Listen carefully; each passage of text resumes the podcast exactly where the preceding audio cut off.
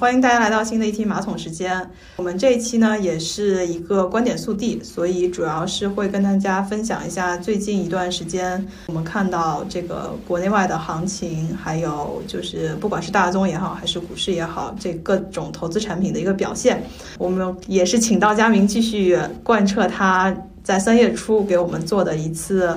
各种投资产品的一个。观点，然后在四月这个现在已经是中下旬了，那主要是最近佳明也在我们的小群里有一些很惊世骇俗的观点，然后我们觉得需要跟大家来一起分享一下。那我还是把时间交给佳明，你要不先来一个你最就是在我们聊天中最最重磅的这样的一个观点输出吧。其实和之前三月份差不多，其实延续了那个延续三月份的说法，主要是因为大 A 现在。最近这两天涨得有点猛，就是已经快走到了我原来三月份的计划。现在，而且这两天有点日线有点钝化的感觉，我觉得要这两天，就是这周的后几天或者是下周，要非常当心会有一波回调。啊，这个嘉明是从上周开始，因为我们在看整个行情的时候，发现最近几天、最近一段时间，这个大盘突然好像被打了一股鸡血，冲冲冲。对吧？然后我就听到你在群里已经开始发出危险危险的信号。对，就是现在今天今天主要，今天四月十八号周二，今天那个中证五百有点出现拐头的迹象，呃，可能会传导到之后的另外几个指数。然后主要主要我先说一下基本面吧，大一的基本面主要还是因为三月份那个 CPI 的数据不是很好。嗯。三月份的 CPI 就是。引发了大家很多的讨论，讨论是否有通缩的可能性。啊，我觉得是有可能的。先讲一下吧，中国三月份的 CPI 环比下降百分之零点三，然后 PPI 呢差不多就保持持平。嗯，然后统计局的解读，统计局的解读说是三月份生产生活持续恢复，嗯，消费市场供应充足。感觉你不太信是吧？怎么说呢？怎么说呢？虽然看五一的那个是很火爆，但是，但是。但是呢，感觉还不是只是在恢复复苏的初期吧？我觉得啊，就没有想象中恢复的好，没有预期的那么好，没有预期的那么好。但也至于到也到你说的那种很担心吗？这种从其他方面也看得出来啊。只是我我先先说一下 CPI 的说法。嗯，好吧，CPI 的话就是主要还是因为是猪周期的影响，猪周期的影响其实是生猪一直在跌嘛。啊，生猪三月份从去年跌到现在，跌到四四月份。但是可能从从就是从其他渠道了解到，就生猪可能会在四月份见底，但是呢，生猪的基本面其实并不是特别好。你说总总体来说还是供大于求的这种状态，就是。那也就是说，消费对 CPI 为什么那么低？主要是因为猪周期的关系，就生猪价格特别低。哎，那我达到快成本价了，对。那我是不是可以理解，其实猪肉是一个比较体现就是 CPI 里头居民消费、生活消费这种的一个指一个指标对对对。啊，也就啊，所以从因为生猪的影响，对食品价格，食品价格因为就是因为生猪的影响，会下降了一点四百分之一点四。哦，那还挺多的。其实这，对，其实这个因素影响了 CPI 上降了零点二七。嗯。零点二七个百分点，如果加上零点二七的话，实际上。呃，但是还是不及预期。对，因为它下降零点三，加上零点二加，那还还是不只能说现在的阶段是应该复苏的初级阶段嘛，因为不不能说很乐观。哦，那这个其实和市场上我们其实整体看来，就是大家在说二零二三的走势的时候，最早应该说 Q 一 Q 二，大部分的一个观点是认为 Q 一是。主要靠的是这个消费信心回苏呃复苏这样的一些产业带动整个大盘或者说整个投资市场的，但反而从目前你看到 Q 一的这个数据和这个实际表现来说，等于经济恢复的速度并没有大家预期打的那么满，所以这是你一个比较大的担忧是吧？然后另外一个就是三月份的金融数据，M 一 M 二，M 一 M 二的数据其实也不怎么好。虽然 M 二就是 M M M，虽然 M 二的数据，M 二其实也没有二月份增加多了，就是 M 二是三月三月末是 M 二同比增长百分之十二点七，但二月份是增长了十二点九。啊，所以有下滑是吧？大差不差，其实但但是加速度加速度下来了，对，加速度下降了，加速度下降，但是就是怎么说呢？就是你现在钱印了那么多，啊，也不是钱钱放了很多水，但是但是 CPI 从 CPI 的数据上没有表现出来。啊，就这个理解上来说，就是一般我们在不管是国内外出现放水的这样的一个情况的话，理论上讲是应该会引起某种意义上的通胀，也就是说 CPI 会跟着涨。但是你现在看到的是说放水了，可是没有体现在这个消费品价格上面。对对对，这是一个因素。然后再从存款，我们从 Q 一的存款，嗯，人民币存款 Q 一是十五点三九兆，大概比去年。增加了四点五兆，但是贷款呢是增加了二点二兆，绝对值来说是存款大于了增量，就从增量的存款，从增量的存款是大于增量的贷款，嗯，就说明存钱的人比贷款的人多，就钱都在存存存钱上，就是消费消费力不足嘛，然后企业的投资信心也不足，就从 Q 一的那个数据来看的话，现在中国现在有这个问题，嗯嗯。也就是说，实际上我们在看这些宏观的经济指标的时候，刚刚说了一个关于 CPI 的事情，然后又刚刚又聊到说，整个在放水，也就是说货币相对宽松的情况下，理论上讲，如果大家信心比信心比较恢复的话，一方面就是我们看到，其实二零二二年在年底的时候有个非常。巨大的数字，中国居民的存款是非常高额的。那当时就说，这些存的钱，其实老百姓是有钱的，那他只要去进行消费，整个经济又可以复苏。但从现在你刚刚说的这个存款和贷款的增加比例来看，其实大家即使放了水之后，这个钱并没有流动到生产消费里头去，它反而又存起来了，是吧？对，这个现象其实从二零零二年年初就有了，但是现在现象越越来越严重。嗯嗯。对这个这个，如果如果就是超额储蓄这个问题，就是如果不解决的话，如果长期化不解决，那其实是会造成这个经济疲软和通缩的主要原因。嗯，那之前之前发达国家的话，日本和德国其实是面临着这两个超额储蓄的问题。中国会不会走他们的后尘？其实难说这个事情，现在看不出来。可能还要再观察一段时间。但这也是一个让你比较就是风险预警的信号，是吧？对，然后从 M 一 M 二的数据呢，就感觉就是货币政策虽然有，但是效果不好，嗯，就是可能这个钱在空转，对，有有这种风险，就是，嗯，空转的意思就是这个钱并没有按照预期的进入到流通，进入到这个生产、投资和消费里头，是吧？对对对，是的。然后呢，就是我不知道，可能接下来政府会继续这样的政策，有可能，如果是继续这样的政策的话，那。货币政策可能如果继续发力的话，其实还是可能会做多国债会比较好的一个选择啊。但是就是从现在好像看到南方好像广东有几个银行，广东那边好像几个小中小型银行开始调整了那个调降那个存款利率。调降会不会那些大行大行会不会有这种动作？调降存款利率的意思是，就刺激消费嘛，就是让大家钱不要存银行啊，就是说。相当于你存钱并没有特别好的利息，那你放在那里还不如花掉，是这个意思吧？是的，是的。嗯，如果有这个政策继续发力的话，可能做多国债是一个好的选择。然后股市的话，可能会有一点支撑吧，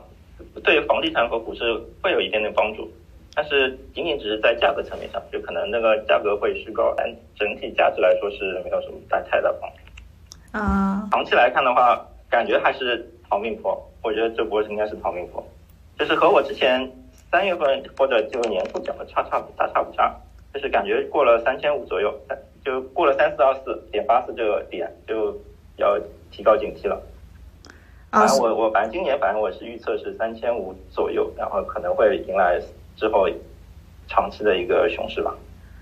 啊，我们我们确认刚才你用到了一个非常警示的词啊，叫逃命波，意思就是从你的角度。其实包括今天，我看今天我们中间还一度讨论说，今天这个大盘有没有可能站上三千四啊？那站上三千四之后，其实离我们之前说的这个三千五也不是很远了。那你的在你的角度就是，如果这一波是有可能再往上走的话，其实它的上限也就最多到你说的三千五。而你刚提到了一个三千四百二十四点，是吧？对，三四二四点八点八四，就之前的前高。哇，这这非常精准的一个位置。你是觉得如果过了那个位置之后，是就会风险越来越高，是吧？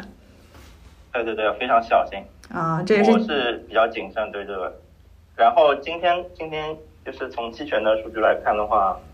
三百和五零其实有出现近高远低的波动率，隐含波动率出现近高远低的那种迹象，应该是可能有部分大佬已经开始做避险了。啊，就已经开始有见顶的趋势了，是吧？就短期可能会有一波回调，之后可能再上吧，是现在是这么觉得的。但是你上了之后还是要下嘛，是吧？其实也没也 也也没也没多少空间了。对对对对，没有太大的空间了。就长期来看，如果过了三四二四，其实我是比较偏空了，就是。啊，就嘉宾准备在过了这个前高之后，就开始进入风险对冲，可能慢慢你就要开始上做空的机制了，是吧？对对对，好的，那这也是为什么佳明最近一直在我们的群里频 频繁的跟我们提出这个离见顶已经不远了。虽然我个人相对乐观一点，我还是觉得就是还是要奔一下三千五。毕竟我们当年在一月份跟佳明有一个小小的赌约，我还惦记着那顿火锅。嗯，那除了 A 股这边，其他市场呢？好，美股的话，美股的话不好说。美股的话，现在就看看数据的话，就是美国的经济韧性非常强，嗯，失业率非常，失业率贼低啊，真的是贼低。就莫名其妙是吧没？有，对，也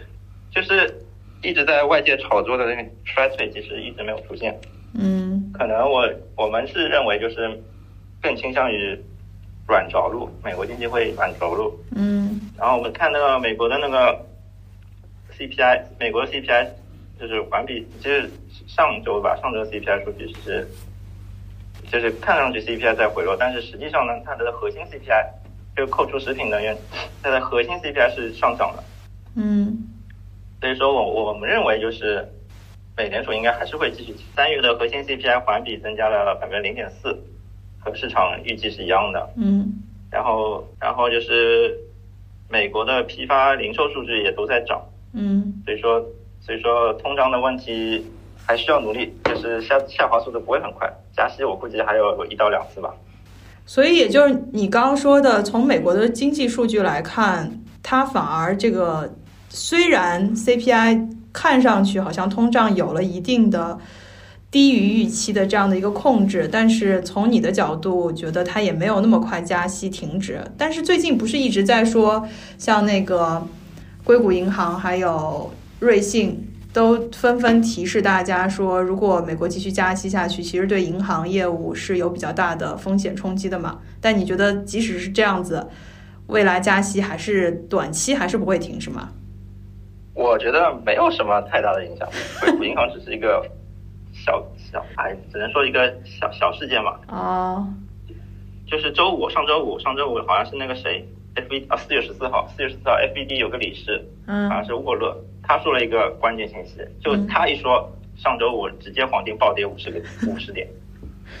他说了什么美股？也黑了。他说了两点啊，就是第一点就是说，由于金融状况并非明显收紧，就业市场仍然非常的强势，而且相当紧俏，嗯再加上通通货膨胀远高于目标，因此货币政策需要进一步收紧，就是非常鹰派。哦然后哦升升息幅度将取决于未来的通胀数据。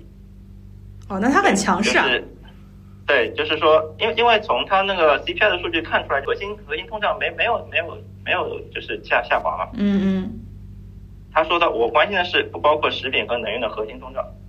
哦对，就是因为之前的 CPI 报告显示核心通胀没有下降的进展，所以说他觉得嗯还是要继续用货币政策来把嗯这个通胀压下去，是吧？对。然后沃勒这个人呢，实际上就是类似于美联储的组织部长这种角色，就是，啊，就是所以他说话还是很有代表性的，是吧？对，说话有代表性的，对。哦，那然后所以第二点呢，他说了第二点就是说，硅谷银行不是系统性问题，是个案是吧就加息，对，是个案，然后加息不会影响那个金融稳定。啊，美联储还是相当的鹰派啊。嗯，嗯，对。然后现在从现在黄金的定价来说，就是五月份加息二十五个 BP 应该是板上钉钉的事情。嗯因为硅谷银行那个事儿，它也只是没有管理好自己的尾部风险，它也不能说它是很冒进的贪婪啊或者等等做了什么不好的事儿啊，它只是说因为针对加息这个事情的尾部风险没有管理好。对，其实说到通胀问题，其实就可以说一下黄金。黄金的话，现在就是从美联储的发言来看呢，就是大家觉得就是美国经济软着陆是更多的可能性更加高，嗯更加高一点。然后就是希望是一种美联储受欢迎的温和的放缓通胀，啊就通常是要慢温和的放缓。嗯，哎，那也就是按照你之前一直说的，其实黄金不应该再继续走高，是吧？对我，如果就是现在黄金，大家我感觉啊，就是现在黄金已经不再炒作加息是否继续加息的这种问题上，现嗯在更多的是在炒作是否会衰退，啊，或者是立马过来马上的这种衰退。但实际上呢，就是现在给数据给我们的感觉就是美国经济软着陆的可能性更高，嗯。立马衰退的可能性会更加低一些。那除了刚你说的 CPI，还有其他的一些数据，呃，失业就是就业率还是很高，这些还有吗？我我对黄金的定价，之前用那个大摩那个公式啊，嗯就是它不是对那个二零二三年有一个整个线性回归嘛，嗯然后它那个公式就是 y 等于负二百八十一点九一 x 加二二五六点七，然后 x 呢就是它的实质利率，然后估了一下，最近呢就今天从今天的数据，那个美国十年期的 tips 呢现在是一点二五，如果把那个一点二五带进去的话，算下来应该黄金的合理价格应该是在一千九附近，算下是一九零四，嗯那就估计一下这是黄金的合理价格是在一一千九附近波动是比较合理。那现在今天的金价是多少？现在是两千左右，现在最近两天就是在两千上下徘徊。啊，所以你觉得还有在下行的空间？对，应该长期来看，黄金还是做多的，只不过就是短期的话，现在黄金是涨得过过猛了，而且交易就是多单的交易会非常拥挤，所以说我还是比较期待黄金能跌到一千九附近，然后能够进场，进场会更加好一点。嗯，对你对这个黄金跟 A 股倒是反过来，A A 股应该是短期回落之后上冲，然后就是到头了，黄金是对这短期下调之后就到底了，之后还是走牛的，对吧？对，我是这么看的。好的，然后原油的话，原油的话，我还觉得原油就是还是比较看多的，嗯因为现在 这两天就是原油有点逼仓的感觉，就是因为原油基本面非常好，然后就是如果按照现在的动态的静在静态供需平衡来看的话，原油 WTI 原油应该能上九十五以上，我是这么认为。哎，你说原油基本面看涨的原因是什么呢？是从整个供应链的角度来看，还是怎么样？呃主要是就是上周三吧，上周三 CPI 数据出来之后呢，就是他那个美国能源部长也又重提了那个战略石油库存 SPR 的收缩，哦，收低 SPR 的收储，就是会刺激油价上涨。我还是觉得就是原油的主力还是在的，就是主力在原油，就是主力是在做多的，所以说原油应该不太容易会跌，这是主要的一个原因，就是我觉得。哎，而且我们刚好上次在聊那个美元指数的时候，其实也聊到了，美国现在相当于是世界第一大石油出口国，对吧？一大说，这应该是的，美国一直是啊。啊，那这个跟它囤油有关吗？没有，只不过你看它的油是给到了一些大佬的手上，就是，所以说我觉得应该是它往商业库存集中嘛，就是它战战略储备，它把那个战略储备给减少了，然后都往商业库存集中嘛，那商业库存都是一些大佬嘛，所以说它主力应该是在做多的，应该是，我是一直这么认为，就是应该是原油不会跌得很厉害，相对来说应该会看涨，然后而且从技术分析来看的话。它最近过了那个八十二的那个突破了八十二的那个之前的震荡区间，我等幅算一笔的话，应该是九十五附近。就长期来看，所以整体来说，就是还是跟你延续三月份的观点是一样，就是从原油它还是在大佬手里，大佬不会让自己的资产这个跌价。对对对，基本面的话，就是大家现在看就是衰退的可能性比较小，主要是因为美国经济实在太强了。然后韧性非常的好，然后衰退可能性比较低的话，原油是利好原油的，所以还是经济回暖是吧？对对，如果市面上再出现这种衰退的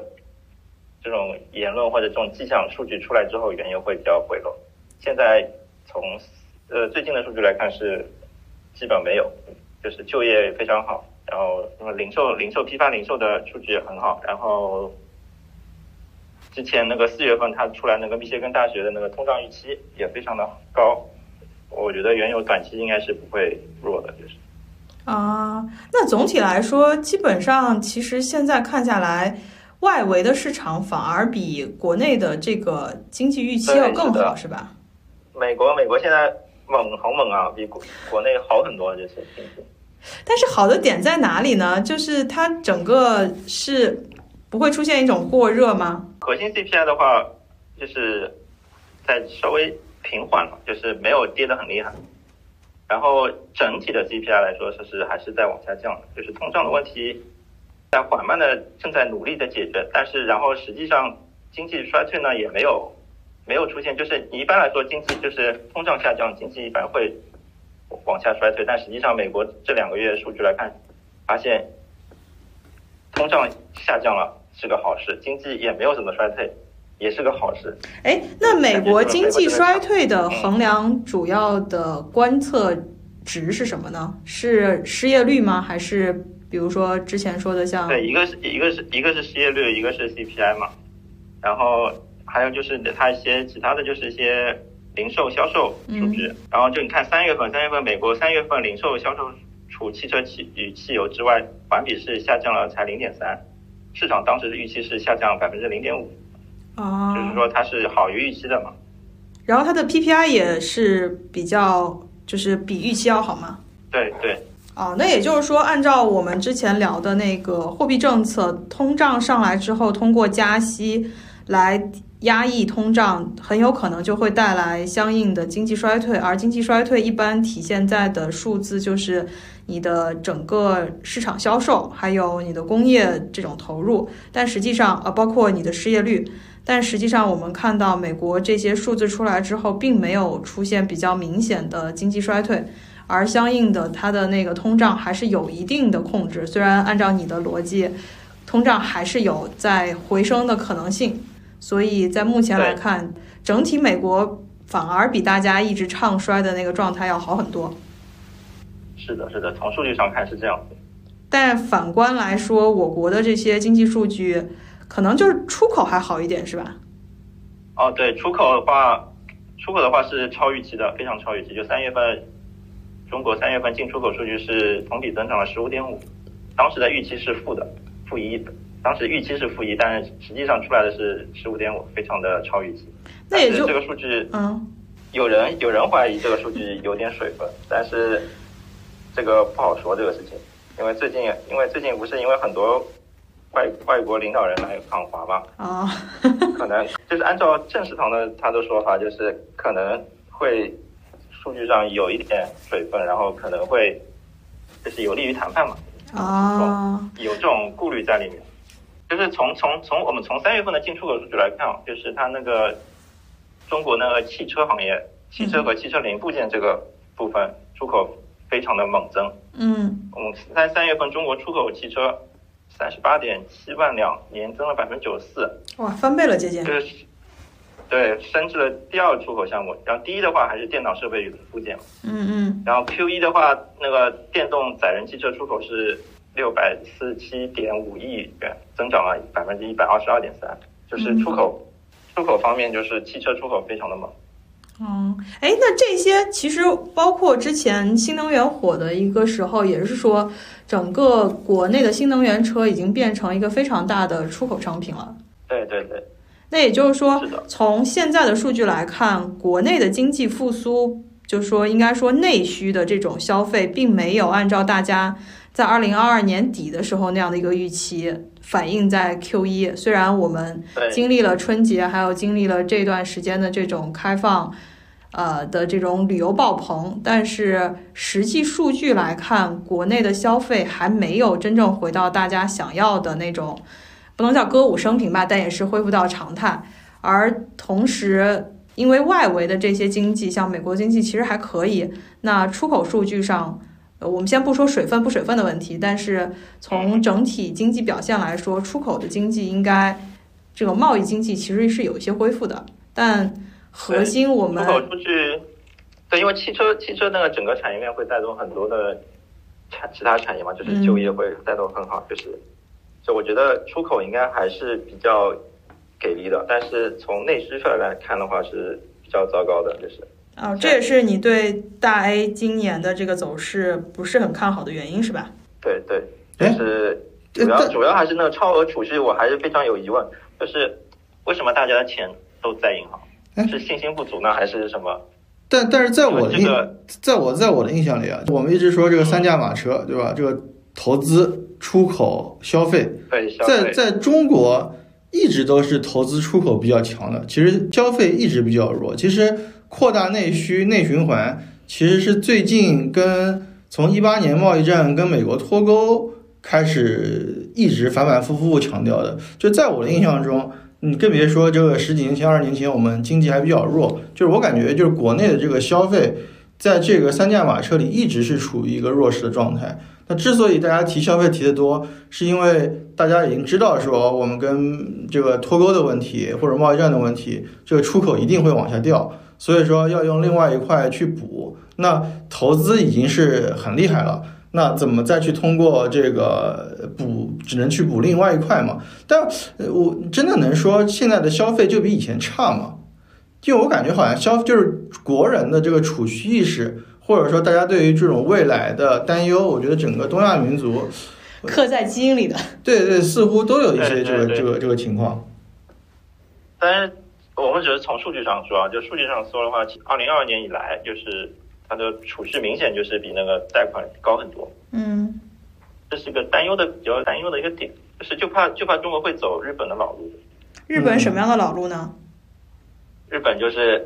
就是那种生口生育率生育率下降，然后储蓄，对，就是人的欲望逐渐下降，就是嗯，哎，但是说到非常高，对，但是说到这个，我前一段时间我们在看美元的时候，就是